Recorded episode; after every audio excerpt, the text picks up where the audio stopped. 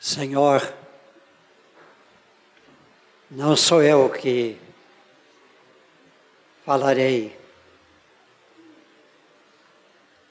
mas eu me coloco em tuas mãos para que tu uses da tua palavra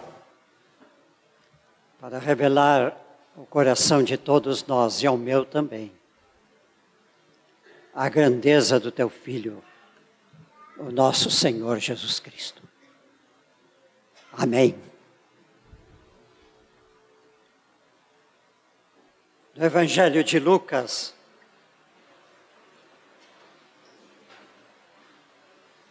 capítulo 2, há um fato histórico aqui.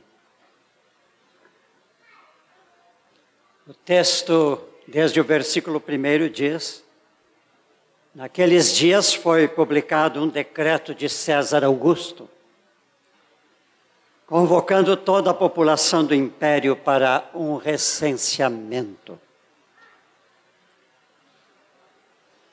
Este o primeiro recenseamento foi feito quando Quirino era o governador da Síria. Todos iam alistar-se cada um na sua própria cidade. José também subiu da Galileia, da cidade de Nazaré, para a Judéia, a cidade de Davi, chamada Belém, por ser ele da casa e da família de Davi, a fim de alistar-se com Maria, sua esposa, que estava grávida.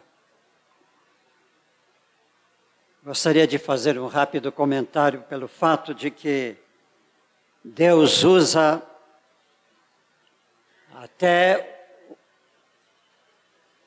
governador pagão, totalmente descrente, para convocar um recenseamento e colocar o nascimento do seu filho no exato lugar em que ele deveria nascer. Versículo 6: Estando eles ali, aconteceu completarem-se os dias. E ela deu à luz ao seu filho primogênito. Enfaixou-o, deitou-o numa manjedoura, porque não havia lugar para eles. Eu gosto de ler. Não havia lugar para ele na hospedaria. Uma um rápido consideração. Completaram-se os dias para aquela mãe ter o filho que não era propriamente dela, mas do Espírito Santo. Completaram-se os dias do grande propósito de Deus de enviar o seu filho a este mundo. Não são os homens nem as mulheres que regem a história da humanidade, em especial a história de Deus na terra. É Deus que determina todas as coisas. Portanto, a Ele toda a honra, toda a glória e todo o louvor. A igreja diz amém.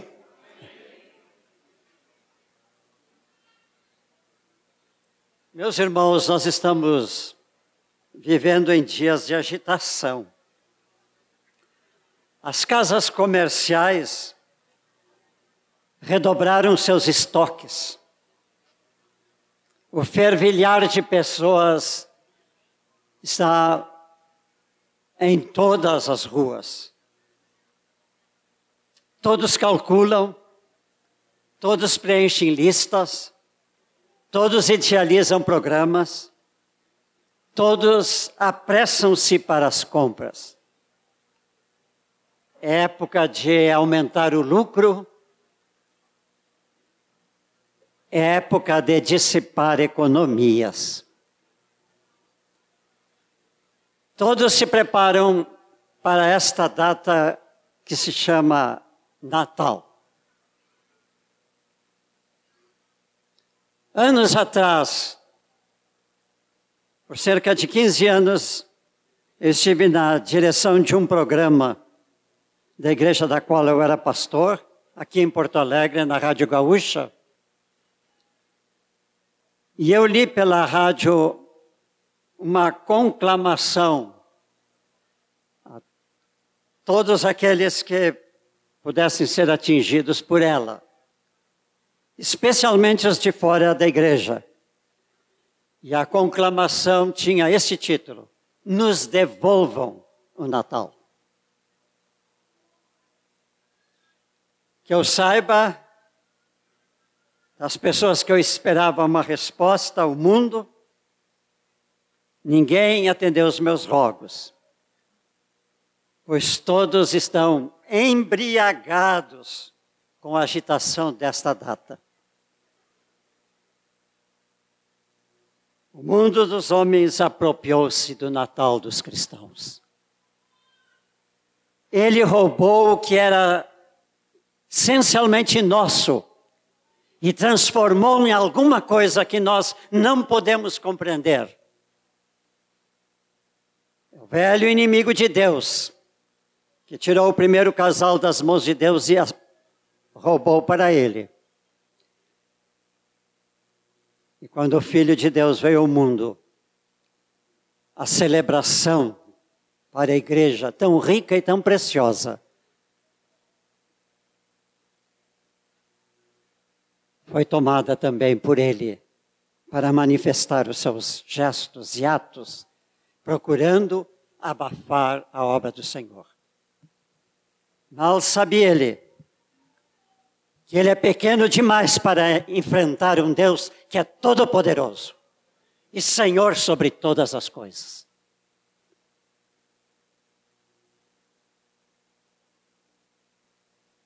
Uma vez que o sentido de Natal foi banalizado pela sociedade humana, eu quero fazer uma sugestão para nós, filhos de Deus, que não sabemos mais como comemorar o Natal. Eu vou sugerir que a igreja, e que bom que fosse em toda parte, a igreja deixasse de celebrar o Natal para celebrar a festa da encarnação. Talvez com este nome o inimigo não vai querer tocar nessa data. E nós seremos então a igreja que estará comemorando a encarnação do Senhor Jesus Cristo. Teologicamente, esta palavra ajusta-se perfeitamente com uma pequena declaração de Jesus na oração que ele fez com os seus discípulos naquela última noite que ele esteve com eles. Era uma oração em que Jesus prestava contas a Deus e ele disse: Pai, eles conheceram que eu saí de ti e creram que tu me enviaste. João 17, 8. Aqui está a encarnação. Aquele que saiu de Deus e aquele que foi enviado por Deus se tornou o menino da manjedoura de Belém. A palavra encarnação é muito mais ampla do que a palavra Natal, pois ela frisa a pré-existência do Senhor Jesus Cristo.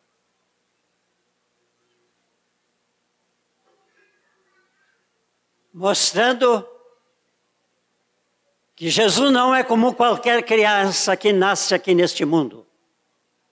Jesus é o enviado do Pai, aquele que Deus vai enviar ao mundo para ser o salvador de todas as suas criaturas.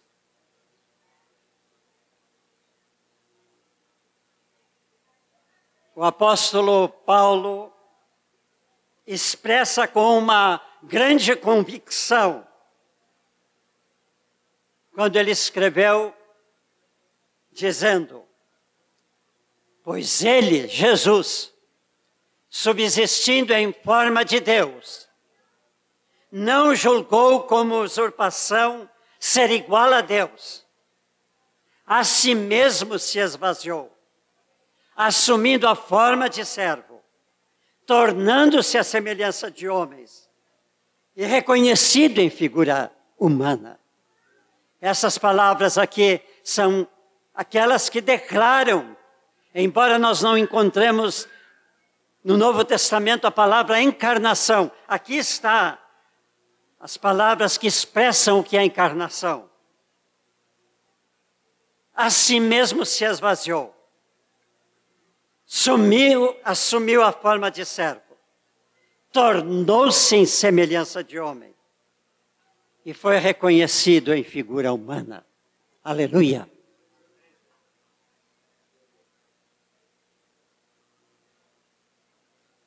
Se nós tomarmos este, essa palavra encarnação para designar esta comemoração da vinda de Jesus, nós não estamos excluindo os relatos dos dois discípulos que escreveram sobre o nascimento de Jesus, Mateus e Lucas.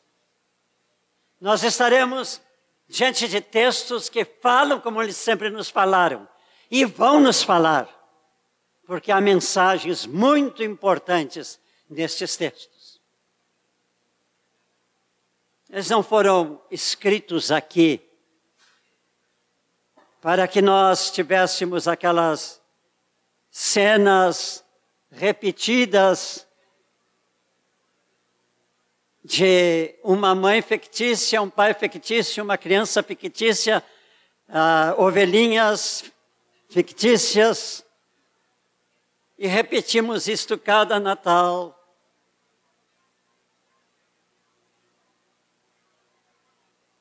Esses textos têm mensagens muito mais profundas que nós precisamos pedir ao Espírito Santo que nos dê revelações.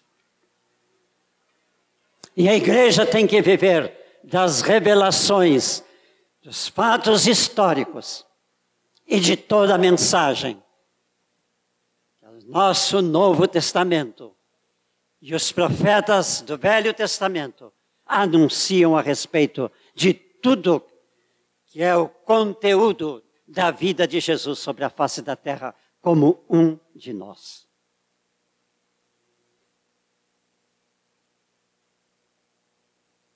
A encarnação de Jesus é o maior marco na história da humanidade. A mais vibrante forma de Deus dizer que Ele nos amou. De tal maneira amou Deus ao mundo que deu o seu Filho unigênito, para que todo aquele que nele crê não pereça, mas tenha a vida eterna. Que presente glorioso Deus nos oferece no seu Filho tenha a vida eterna, a vida que permanece para sempre, a vida com Ele na eternidade.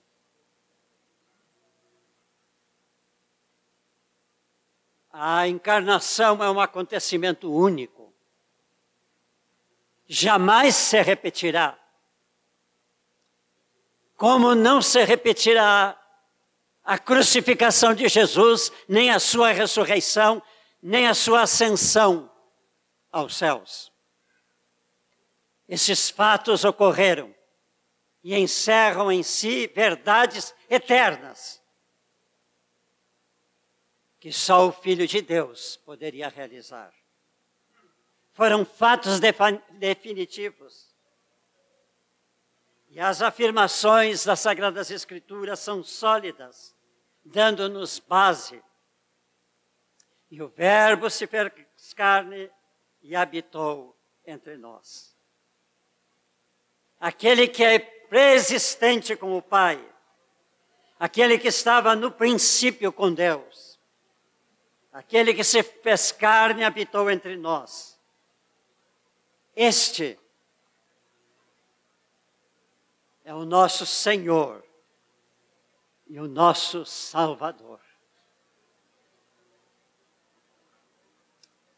Este que se encarnou é o mesmo aquele que as Escrituras apontam quando dizem, sustentando todas as coisas pela palavra do seu poder.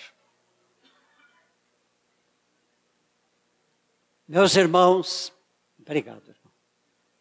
Não há estrela que brilhe no firmamento. Não há flor que perfume o jardim. Não há criança que esteja sorrindo, que não tenha sua fonte na pessoa do nosso Senhor Jesus Cristo. Ele é acima do universo. Sendo assim, irmãos, nós, igreja, corpo do Senhor Jesus Cristo aqui na terra, da qual Ele é a cabeça, nós temos que viver cada momento, em cada dia dos nosso viver, do nosso viver, em todos os nossos atos, sobre o poder, sobre a graça, sobre o sustento daquele que nos chamou para Ele e nos convida a permanecer nele.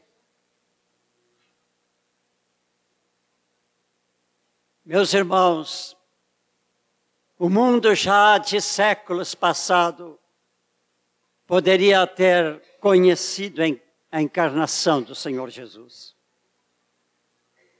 Desde o remoto passado, a proclamação profética anunciava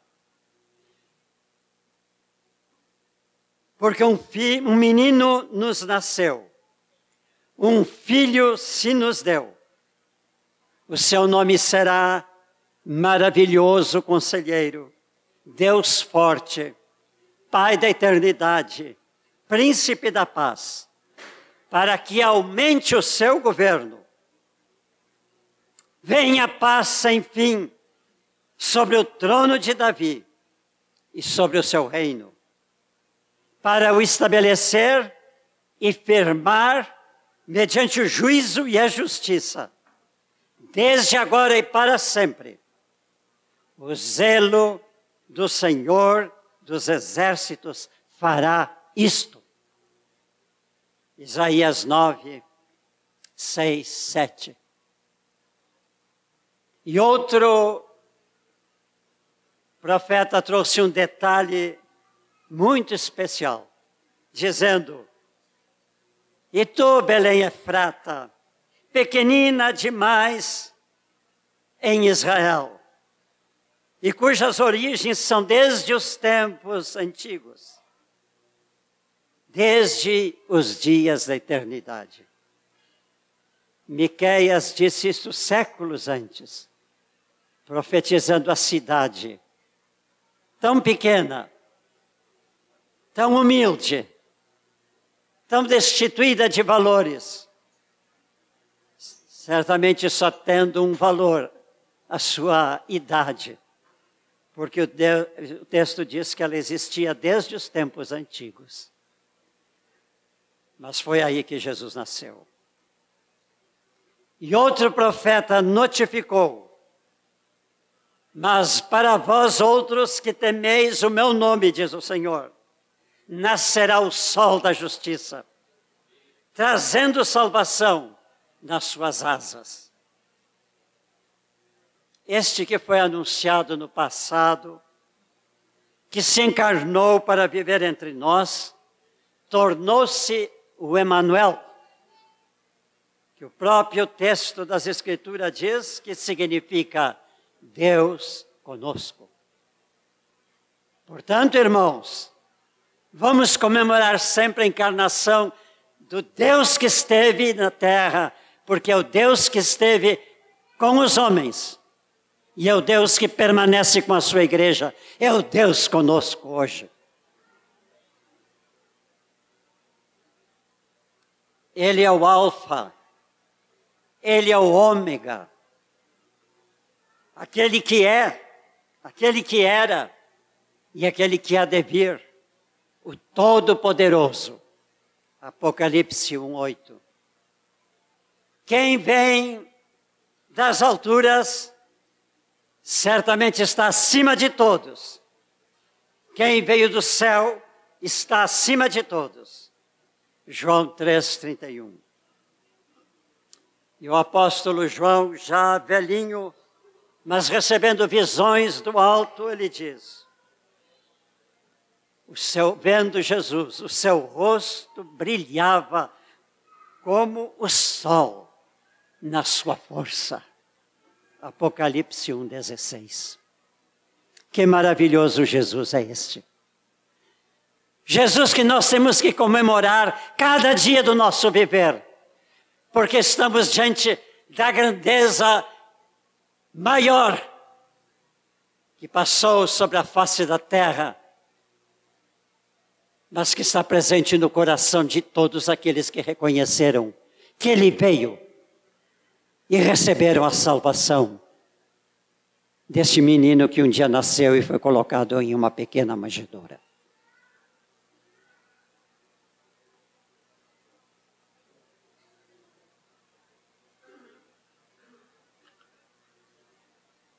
O nosso eterno Pai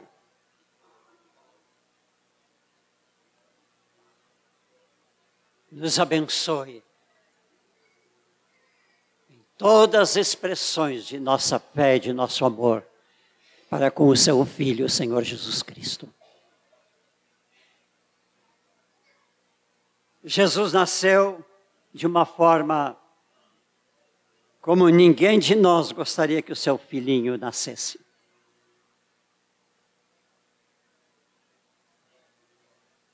Quando as minhas duas filhas nasceram, havia um lugar para elas nascerem. E havia um hospital que as acolheu, dando-lhe do melhor que elas podiam ter. Provavelmente todos nós nascemos assim. Jesus não nasceu assim, o Filho de Deus, o Criador do universo, Criador do mundo com o Pai, o nosso Criador, o nosso Senhor, o nosso Salvador. A frase bíblica, que certamente foi escrita cheia de piedade, ela diz: não havia lugar para ele na hospedaria. Isso é sintomático, meus irmãos. Até hoje, depois de tantos séculos, não há lugar para Jesus no mundo. As nossas casas são habitação de Jesus. O nosso coração é habitação de Jesus. Glória a Deus. Porque nós temos um lugar onde um dia Jesus nasceu e do qual ele nunca mais nos deixou e nem nos deixará. E sintamos que ele habita em nós. Sintamos a sua presença cada dia. Aqui no nosso coração há mais do que uma manjedoura. Aqui no coração existe um amor que abriga Jesus continuadamente. Amém.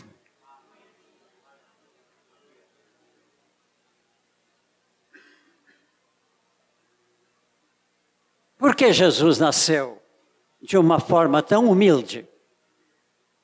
Eu gostaria de rapidamente trazer três pontos por que ele nasceu assim. Em primeiro lugar, para nascer neste mundo, ele assumiu um compromisso muito grande com Deus. Ele precisava vir a este mundo para realizar uma missão que ninguém poderia fazer em qualquer época, em qualquer civilização humana. Ele veio para fazer a redenção de uma humanidade que Ele, Deus, criou para si mesmo. E vindo ao mundo para melhor conhecer as necessidades humanas, Jesus teria que nascer na mais baixa posição que uma criança pode nascer, para estar desde aquele momento conhecendo a pessoa humana e a sociedade humana e o mundo em que vivemos, tal como ele é. Jesus precisava conhecer todo o mal que envolve os homens, sentir o desespero do coração dos pecadores e das consciências atribuladas pelo pecado, imbuir-se das misérias do homem, fazer a lepra do mundo a sua lepra. E o texto diz: aquele que não conheceu pecado, ele se fez pecado por nós, para que nele fôssemos todos feitos justiça de Deus. Segundo Coríntios 5, 21. Assim, de Jesus, desde o seu nascimento, penetrou na corrente dos sofrimentos e nas necessidades humanas, indo até o mais profundo, para poder um dia colocar sobre os seus ombros tudo isto e apresentar diante de Deus num altar aonde ele derramou o seu sangue como Cordeiro de Deus para a nossa salvação humana.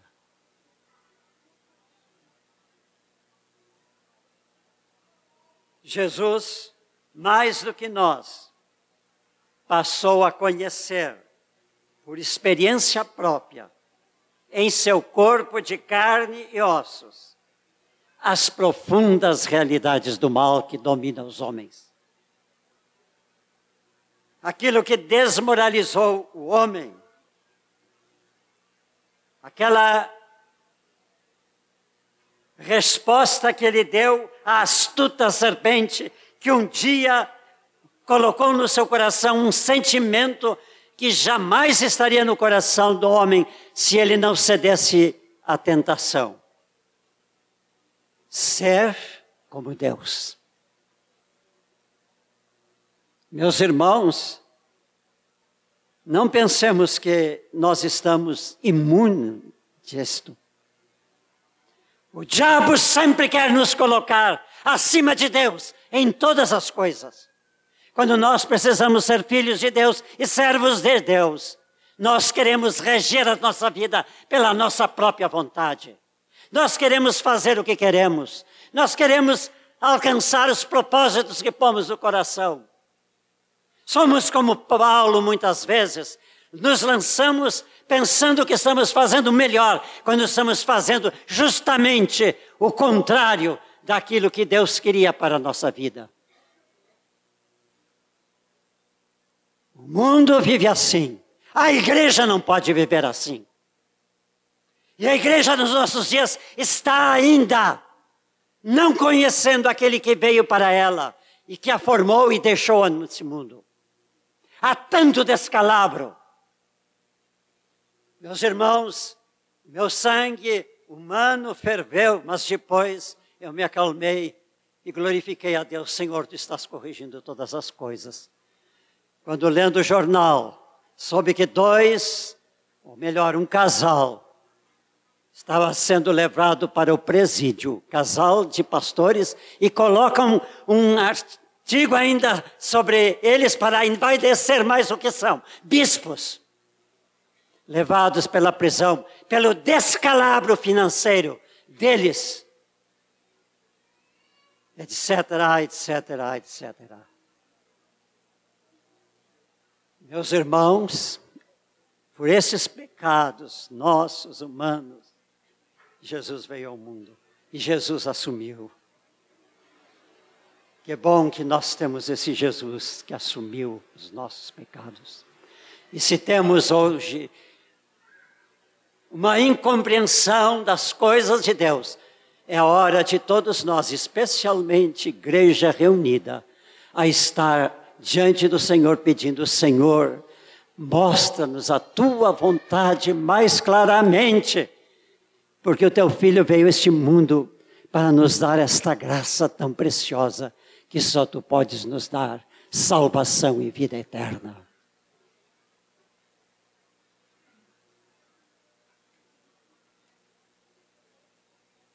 Em segundo lugar, com a sua humildade, com a sua entre, entrada no mundo tão simples,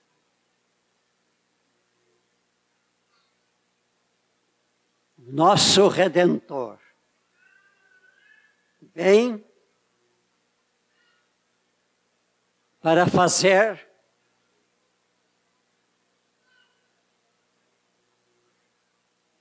o processo que pode libertar toda a humanidade do poder das trevas. Eu creio fielmente que o Senhor Jesus Cristo, na sua simplicidade, trouxe para a humanidade o programa do céu, que pode levar a toda criatura a aceitar e viver a vida digna de um filho de Deus. Jesus entrou no mundo dos homens, onde as universidades abrigam as mais nefastas teorias. E os homens batem palmas para isto. Os parlamentos acolhem os mais mesquinhos interesses. E as catedrais religiosas pregam somente o que satisfaz o coração humano esquecendo-se do evangelho do reino que Jesus pregou.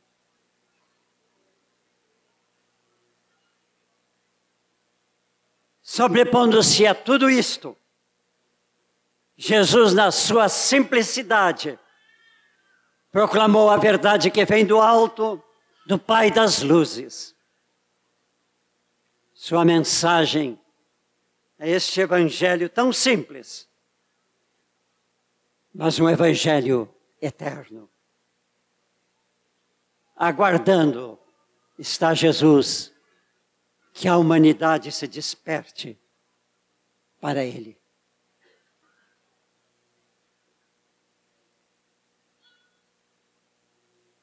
O ensino de Jesus não é impositivo.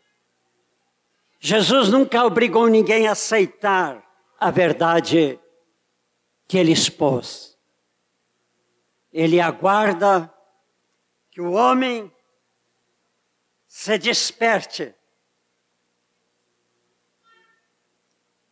para a realidade que ele trouxe ao mundo e aceite integralmente o que ele oferece.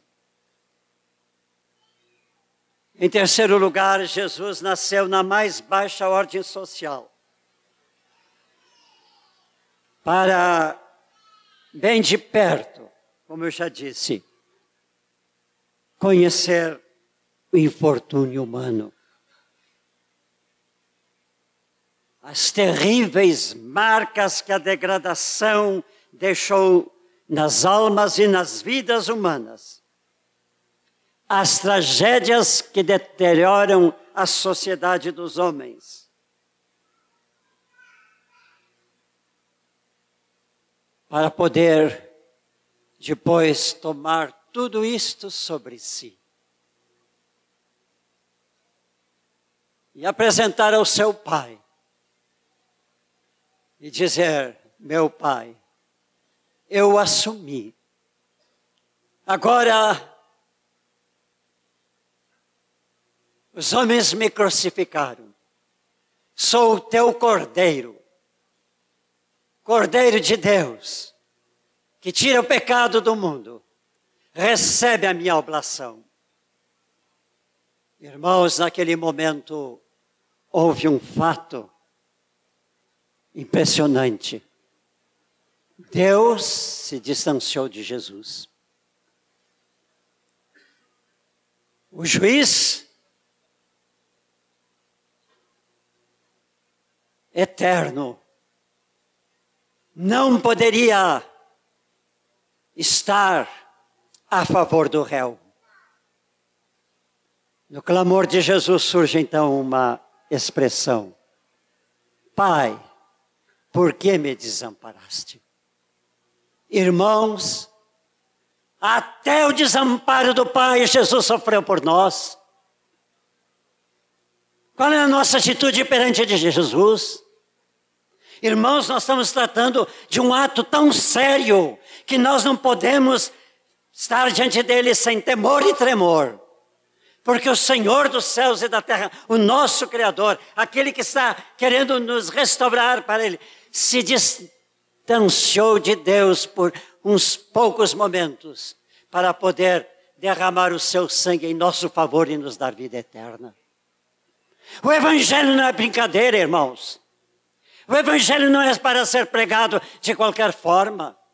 O Evangelho tem que ser vivido tão intensamente por nós, que a nossa palavra, então, aonde estivermos, em qualquer momento, seja a pregação dele. Igreja precisa acordar que ela não é uma instituição, que ela não é uma sociedade humana, que ela não é uma organização dessa ou daquela espécie. Ela é o corpo desse Senhor que se deu por toda a humanidade na cruz do Calvário. A igreja tem que ser tratada com seriedade. Desde as criancinhas que estão nascendo na igreja, que estão crescendo, elas precisam aprender isto. E a todos nós, mais adultos na fé cristã, precisamos estar conscientes de que a igreja é o corpo de Cristo. Presente através de nós, que compomos o corpo de Cristo em toda a terra. E estamos nessa posição, aos olhos de Deus, a maior, a mais expressiva visão que ele tem da terra quando vê uma igreja que lhe é fiel. Nós estamos nessa porque Jesus sofreu essa separação do Pai. Mas depois o juiz deu a sentença. O Senhor recebeu a oblação do seu filho e o chamou: Agora, filho, tu podes voltar para mim. A missão foi cumprida. Está tudo feito. Aleluia. Glória a Deus. Agora, como um homem, Jesus voltou à eternidade. Ele assumiu de tudo que se esvaziou, mas não perdeu a sua humanidade. Ele é o Deus homem ao lado do trono de Deus. E meus irmãos, que mensagem gloriosa nós temos. Ele voltará para buscar a sua noiva, a igreja, para tê-la eternamente com o Pai vivendo aquela vida que nós não podemos imaginar, mas é a vida que o Pai sempre quis ter, desde que criou o primeiro homem. Esse é o menino que nasceu na pobreza, na humildade. Um dia Jesus disse: O filho do homem não tem aonde reclinar a sua cabeça. Ele se humilhou, tornou-se obediente até a morte e morte de cruz. Em nosso favor. Só Ele, meus irmãos, podemos celebrar. E a festa, se queremos fazer, a festa do dia da encarnação ela propriamente não tem dia. Ela é contínua. Uma festa de júbilo e alegria. Porque há um Salvador que veio ao mundo. Mas, como ele disse, permanece no mundo. Eu estarei convosco sempre. Amém. Aleluia. Glória a Ele. Glória ao Senhor. Bendito seja o nome do Senhor. Oremos, irmãos. Graças te damos, Jesus. Tu nasceste num presépio, numa estebaria, numa, nos fundos de uma estalagem. Tu nasceste, Jesus, de pais humanos, porque aprove Deus assim fazer. Eles não tinham nada para te dar a não ser um nome, uma linhagem. E com esta linhagem, tu foste colocado nas gerações do grande rei Davi. As tuas determinações, Deus, foram estas. E Jesus recebeu esta linhagem de Davi e assumiu. O Rei dos Reis, assumindo o reino dos homens para sempre. Num reinado que não terá fim. A ti seja toda a glória, a ti seja toda a honra, a ti seja todo o louvor, pelos séculos dos séculos. Amém.